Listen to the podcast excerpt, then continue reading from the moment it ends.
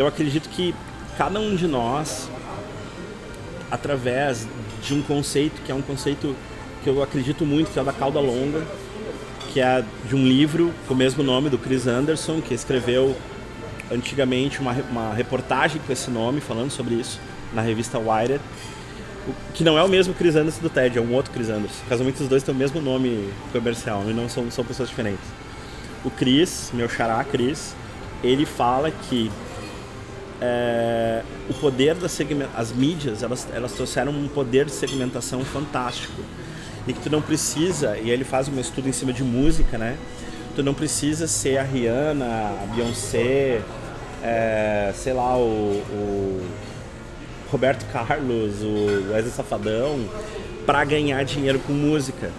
Tu consegue, por exemplo, trabalhar com um grupo muito pequeno que vai te sustentar 100, mil, duas mil pessoas te conhecendo, mas te conhecendo e te respeitando, tu criar um vínculo, um relacionamento com aquele grupo, tu pode ter um grupo muito pequeno de seguidores e ter sucesso.